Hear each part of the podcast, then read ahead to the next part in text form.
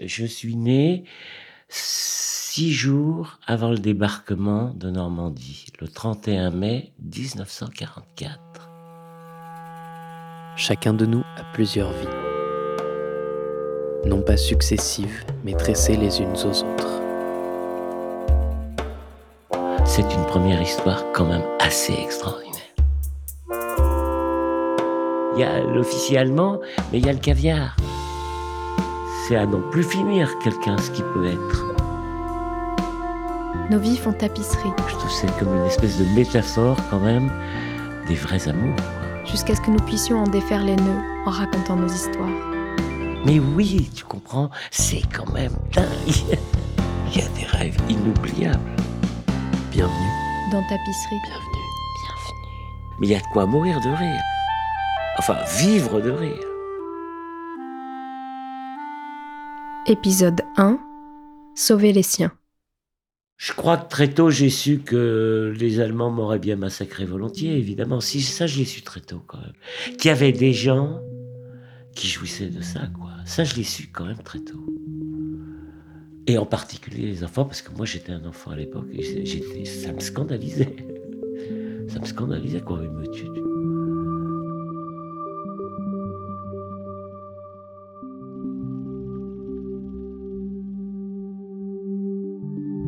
Petit, ça m'est arrivé une fois ou deux à l'école. Ils m'ont cassé la gueule à deux, ça juifs. Qu'est-ce qu'a bien pu faire mon père d'un côté et ma mère de son côté pour qu'on soit resté vivant pendant tout ce temps-là? Parce qu'ils ont été cachés pendant trois ans. Parce qu'ils étaient juifs. Parce qu'ils étaient juifs. Il avait choisi comme, comme nom de famille son prénom. Son vrai nom, c'était Didier Veil. Donc, ils ont effacé le Veil. Dans les faux papiers, c'était Léon Didier. Alain, il est né en 39, lui. Il a été caché dans une maison d'enfants qui recueillait des enfants juifs, qui les cachait. Papa lui avait dit, surtout, surtout, tu ne dis jamais que tu t'appelles Veil. À personne. À personne. C'est très dangereux, tu peux pas le dire. C'est interdit, je te l'interdis. Et puis, il se trouve qu'Alain a eu une petite amoureuse, il avait 3-4 ans, hein, à qui il a dit le secret? Et papa est venu le voir hein, une fois. Et donc papa le dit, personne ne sait. Hein. Bah, il dit si, bah si, mon amoureuse, elle le sait. Je lui ai dit. Papa l'engueule. Et c'est Alain donc qui me raconte l'histoire. Il se rappelle extrêmement bien qu'à ce moment-là, il s'est dit mais quel con celui-là, quel sale con celui-là. Il comprend rien à l'amour.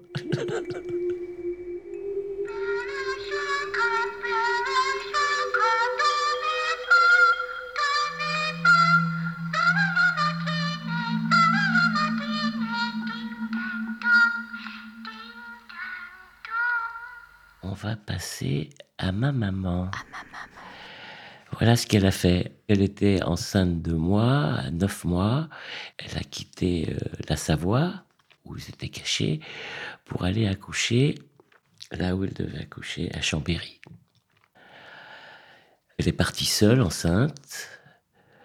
Et le, le jour où elle arrive à Chambéry, la nuit où elle arrive à Chambéry, elle trouve aucune place pour dormir dans les hôtels. Ah, pas de place. Elle va directement à la commandantour, direct, sans me demander son avis d'ailleurs, directement. Et elle demande si c'est possible de loger une nuit qu'elle trouve pas. Elle explique son cas qu'elle trouve pas. Et un Allemand lui laisse très volontiers sa chambre. Elle passe la nuit là-bas et après elle, elle va à la maternité accoucher le lendemain. La mère rentre à la commandantour pour faire un bon dodo. Voilà, elle a fait ça. Le lendemain, direction la maternité, elle accouche de ce petit bébé merveilleux. Et à ce moment-là, les Américains bombardent Chambéry, en particulier la commandanture où elle avait dormi, et la maternité qui est pas loin est bombardée. Il y a des bombes qui tombent. Donc, qu'est-ce que j'ai entendu à ce moment-là, moi? J'ai entendu le bruit des bombes et j'ai entendu quelque chose de très singulier. C'est que la voisine de ma mère, terrorisée par ce qui était en train de se passer, s'est mise à implorer en yiddish et à dévoiler donc elle aussi, elle était Juive. elle cachait son identité avec un accent yiddish de tous les diables. Oi, oi, oi, bon, j'étais pas là, mais bon, quelque chose comme ça, quoi. Et ça a fait prendre à ma mère un fou rire. Donc j'ai entendu un fou rire, les bombes et du yiddish euh, éploré, euh, terrorisé. J'ai eu ça à mon arrivée.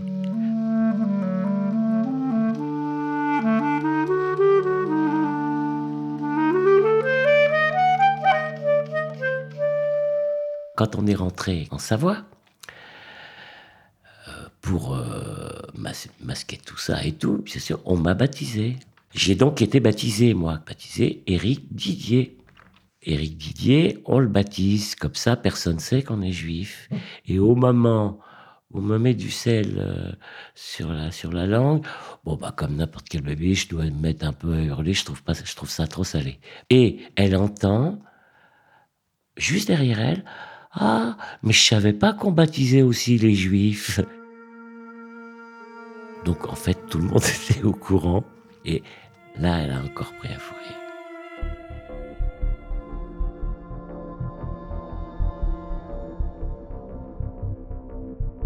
À mon arrivée, J'ai tout vu. pour survivre, il a fallu que mes paupières se ferment. Elles n'ont plus laissé passer que les détails. Un bout de chemin abstrait, Un peu de froid. quelques ombres parcourues de poux, C'était si difficile. J'en ai vu de moins en moins. C'est-à-dire le bouton de chemise du capot, Un de mes orteils. à peine d'horreur dans un peu d'œil. Ce matin, Comme tous les matins, ils nous ont fait mettre en rang devant les gibets. Là, j'ai ouvert mon regard. Entre mes paupières, j'ai vu des compagnons aux yeux immenses, crevant les visages fondus, des corps abasourdis, abasourdis, vous entendez, un peuple d'ombre gardé par des chiens, des armes et des seringues. un peuple d'oreilles lézardé par les hurlements. J'ai vu des choses. Alors, mon cou s'est tourné pour trouver un visage. Il n'y en avait pas. Quelqu'un dit, Ne bouge pas, David, on va te remarquer. on connaissait mon prénom. J'ai pensé à la boue entre mes doigts de pied. Ça faisait tiède. Puis, j'ai décidé que ça suffisait, Je suis comme on dit. sorti du rang. Entre mes paupières, j'ai bien regardé. J'ai été voir, voir la dernière figure. Comme on dit, Je me suis plantée devant. dans les yeux, il y avait la glace et j'ai fouillé derrière la glace. Là, j'ai trouvé la peur qui faisait fondre la glace. Et derrière la peur, Il fallait que je me dépêche, on ne me laisserait pas beaucoup de temps. rien. Rien, vous entendez? C'était impossible. Je lui ai dit. Un pistolet s'est posé sur ma tempe. À l'autre bout de l'arme, ça souriait. J'ai donc songé. Comment peut-il, mon Dieu? Paysage entre mes paupières. Mon père, il avait quelque chose en lui. À une époque où c'était pas complètement établi encore, parce que c'était dans les années 41-42, tu veux, les camps d'extermination savaient pas encore. euh, ils savaient qu'est-ce que c'est qu'un tueur, qu'est-ce que c'est qu'un destructeur, et qu'il avait affaire à ça. À des meurtriers en série, quoi. Il le savait, alors qu'il y a plein de gens qui ne le savaient pas. C'est-à-dire, on tergiverse pas, quoi. Tu vois? C'est pas juste on pense, on va, on va réfléchir un peu. Un truc décisif tout le temps.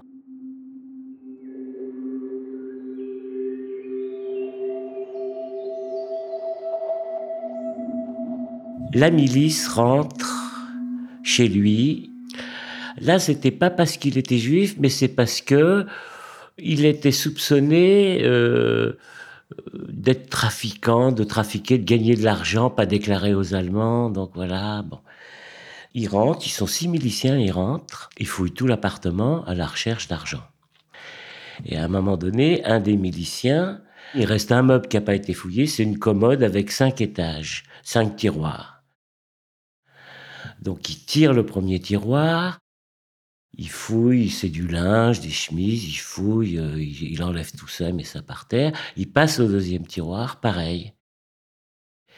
Et au moment où il va ouvrir le troisième tiroir, là où il y a les pièces d'or, c'est-à-dire l'argent que mon père a pu mettre de côté avant de pouvoir se cacher pour pouvoir vivre pendant des années comme ça, au moment où il va ouvrir, papa sort de sa poche une pièce de 20 centimes, disons d'aujourd'hui, la jette en l'air, la laisse tomber par terre, la montre et dit C'est ça que vous cherchez et à ce moment, le milicien esquisse une espèce de sourire, comme ça, il sourit un peu à ça, et il lâche le tiroir et il passe au tiroir suivant.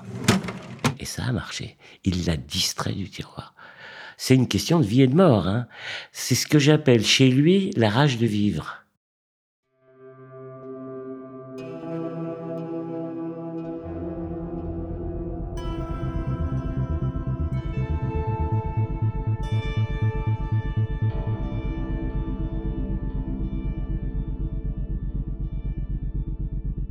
Mes parents euh, se trouvaient dans un train où euh, les Allemands avec les miliciens arrêtaient les Juifs, les faisaient sortir du train, wagon par wagon, ils faisaient ça, pour les déporter. Et à un moment donné, arrive le tour de mes parents, un officier allemand entre, accompagné de deux miliciens, et demande à ma mère de sortir ses papiers. Elle se trompe et elle sort les papiers, sa carte d'identité, la vraie, où il y avait sur son visage tamponné juif, en rouge sur son visage. L'officier allemand prend la carte d'identité, la regarde longuement, regarde ma mère, mon père décomposé, il y avait le petit, petit Alain. Il lui rend sa carte d'identité, dit merci madame et sort. Sans lui, tu serais pas là, moi non plus, ni ta mère, ni mes enfants, euh, ni ton frère. Personne de la famille serait là.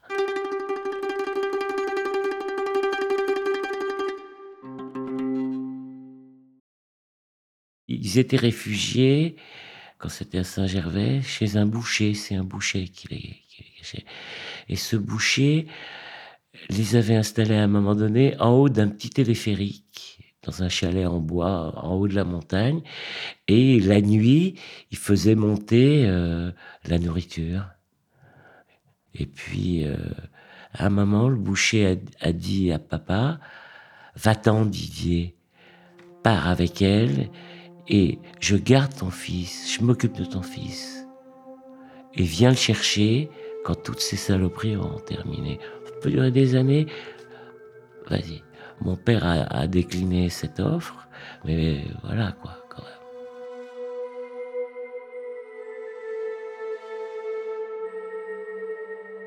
À un moment donné, ils étaient plus cachés euh, à Chambéry, mais il était au plateau des Glières, qui est un lieu célèbre où il y avait un énorme réseau de résistants. Et euh, il était là depuis une semaine à peu près, donc avec, avec sa femme et son petit garçon. Et puis il va faire une promenade en vélo. Et pendant cette promenade en vélo, il voit la vallée et il comprend qu'il n'y a qu'une seule route, une toute petite route pour monter là-haut. Il se dit mais c'est pas possible, on va pas rester là. Il n'y a qu'une route. Si les Allemands montent, c'est fini, c'est terminé. Alors, il a cette idée. Il aurait pu dire bon, je verrai demain en vélo, je verrai demain tout. Il est rentré de vélo, il a pris sa femme et son gosse, ils sont partis. Le lendemain, les Allemands montaient et ont massacré tout le, tout le réseau de résistance. C'est un un des moments historiques de la, voilà, de la guerre avec la résistance. Moi, j'aime beaucoup ce qu'il a pu faire l'esprit qu'il a eu pour sauver notre vie plusieurs fois. quand même, c'est magistral, quoi. Quand un père qui, à quelques instants de sa vie décisif, fait ce qu'il faut pour pas se faire tuer et pour sauver les siens, sur un mot d'esprit, c'est quand même assez euh, magistral, quoi. J'ai un ami qui s'appelle Fernand Niedermann qui a raconté une magnifique histoire là-dessus. Le jour de la grande rafle, la police parisienne vient le matin rafler la famille Niedermann. Il y avait Fernand et ses parents.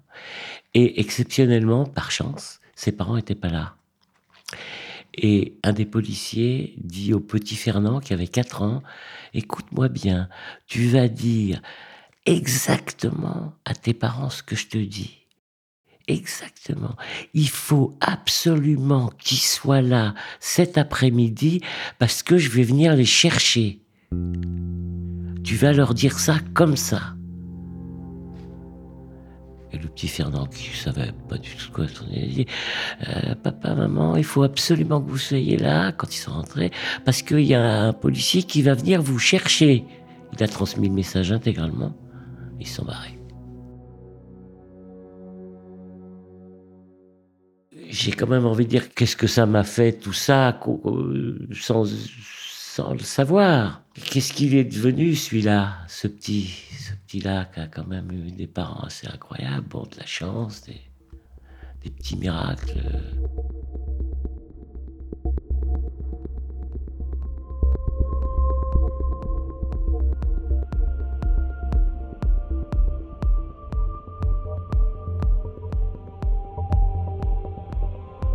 Nous avons reçu des millions des vôtres.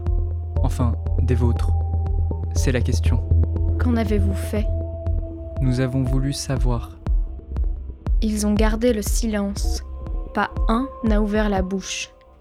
C'est scellé. Leur effacement est immense. Rien qui sorte de leur regard laminé. Un seul regard où brûle jusqu'à la notion même de regret. Jamais nous n'avions vu cela. Ils ne sont pas morts, c'est autre chose. Leur place n'est pas parmi nous. À l'unanimité, décision est prise de les restituer à qui de droit pour l'éternité. Ils n'ont pas d'avis là-dessus. La plupart semblent liés par quelque chose d'illogique. Donc, ils réapparaîtront demain ensemble, tels que vous les avez laissés. Des millions, marqués de rayures, pour marcher dans votre monde selon le chemin qu'ils choisiront. Ils iront parmi vos enfants, et les enfants de vos enfants, chacun présent dans la série des générations. Désormais, nous n'accepterons aucun mort, d'où qu'il vienne, s'il est abîmé. Tout homme qu'on aura dénaturé restera parmi ses frères. Tout effort pour oublier ou masquer vos méfaits sera vain. Dès ce soir, nous, gelons la terre. Elle ne s'ouvrira plus pour cacher vos crimes nous mouillons le feu, par quoi vous avez couvert de cendres des millions d'histoires? Ça va s'amonceler parmi vous. Ne comptez plus sur votre cécité pour ignorer l'horreur où flottent des yeux vides. Sur Terre, il va pleuvoir des souvenirs. Il va y avoir confrontation. Suintement dans les sourires. Craquement dans les orgasmes. Torsion dans les questions. Serpent dans le détachement. Rature dans l'ignorance. C'est là, notre, dernier, mot. Notre dernier mot. Il m'est arrivé une fois, dans un hôpital psychiatrique très célèbre, J'étais interne à l'époque et il se trouve qu'il y avait une bande d'internes qui était foncièrement antisémite. Ce qui est quand même assez rare en psychiatrie. Et un jour, il y avait une statue du Christ qui était accrochée à un mur et ils avaient écrit mort aux Juifs. Il se trouve que à l'époque, je vivais avec une petite jeune fille qui avait un revolver, mais qui tirait des balles euh, lacrymogènes, de gaz lacrymogène. Elle avait tout le matériel. J'ai mis une vareuse américaine, une vareuse de guerre américaine, je me rappelle. J'avais acheté ça, j'étais dans un surplus, m'acheter une vareuse de guerre, quoi. J'ai prévenu, sans leur expliquer ce qui allait se passer, mais un ami qui avait une moto, qui était interne avec moi, qui m'attendent bien tranquillement avec sa moto. J'allais partir probablement un peu précipitamment, enfin je savais pas trop, mais il était là. Et puis Marianne Leroy, je la cite parce que je l'aime beaucoup, c'était la fille de Roland Leroy qui était le rédacteur en chef de l'Humanité, et qui était interne avec moi là-bas aussi, à cette époque. Et je lui ai dit juste, viens bien, là, à l'heure du déjeuner, ce soit pas et tu me diras tout ce qui s'est passé. Tu me raconteras après. J'ai mis le pistolet avec les six, les six chargeurs, avec les capsules de gaz. Et puis je suis allé à l'hôpital psychiatrique. J'ai fait mon travail le matin, comme il faut. Et à l'heure, on se retrouve tous pour déjeuner ensemble. Il y avait d'ailleurs, je me souviens, des commerciaux qui vendent des médicaments, enfin des voilà. Me voilà en face d'une table en nu avec 30 euh, internes. Je mets un fauteuil en face de tout le monde et je dis voilà, qui a mort aux juifs. Il se trouve que bon, moi je suis juif, donc euh, je veux savoir qui a écrit ça parce que je veux que ça soit enlevé demain, et puis si je le sais pas là, je vous tire dessus. Silence de mort. Toutes les fenêtres étaient fermées, et je tire six balles sur eux, c'est-à-dire du gaz. J'ai transformé cette salle en salle remplie de gaz. Et puis je suis parti. Et Marianne, le roi donc m'a raconté ce qui s'est passé. Ils sont restés tous pétrifiés pendant dix minutes. Personne n'a ouvert les fenêtres, personne n'a bougé. Quand je suis revenu le lendemain matin, il n'y avait plus l'inscription.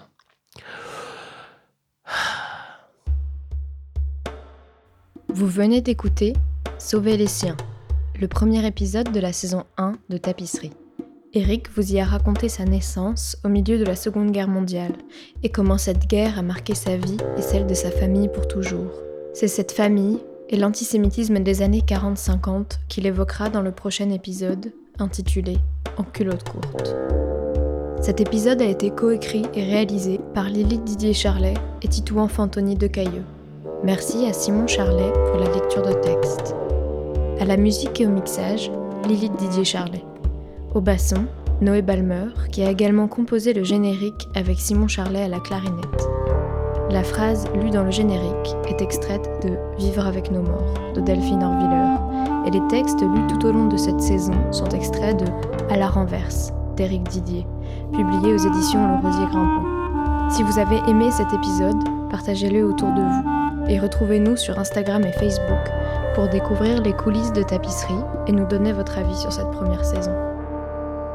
À bientôt